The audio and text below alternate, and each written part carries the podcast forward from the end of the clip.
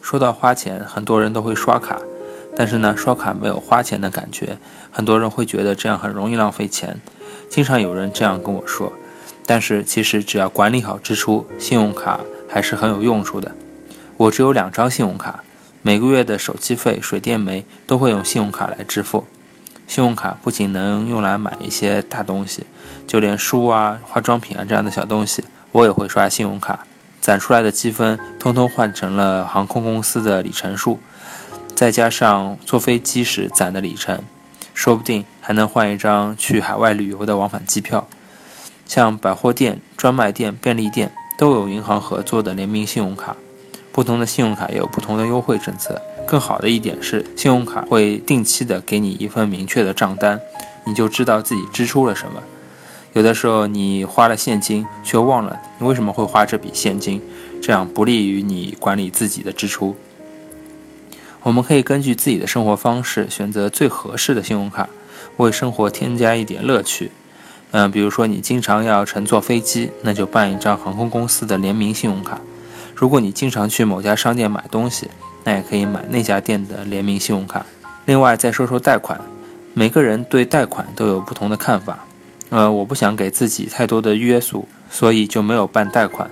但是对某些人来说，房和车就是让生活变得更精彩的工具。这个时候，你最好可以贷款一下，因为那毕竟是一笔很大的数目。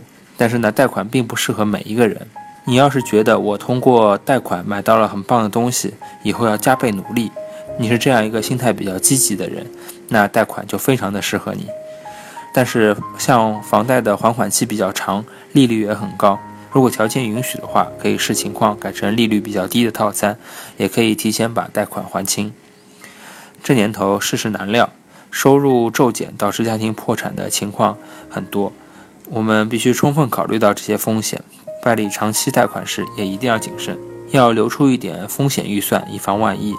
那所谓的风险预算，就是月预算之外的储备资金。专门用来对付各种突发情况。要是没有提前留出风险预算，真要出事儿了，也会手忙脚乱。像红白喜事、探望病人都不用说了。像车突然出故障了、家电坏了，或者家里面有人生病了，这些突如而来的情况都要用钱来解决。提前留出一些风险预算，就可以做到有备无患、万无一失了。喝喜酒探病的时候。心里面如果还在悼念，这个月手头已经很紧了，那该是多糟糕的情况呀！该花钱的时候就该痛痛快快的花。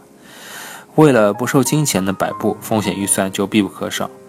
我刚来东京工作的时候，父母年纪已经相当大了，所以我手头再紧，也会在银行账户里留出购买往返机票的钱。如此一来，就算父母出了什么事儿，也可以立刻赶回老家。虽然大家都不愿意听那些不吉利的事情，但人生不可能一帆风顺，总会伴随着一些风险。过度焦虑固然不太好，可是冷静分析风险，做好充分的准备，也是对人生负责的一种表现。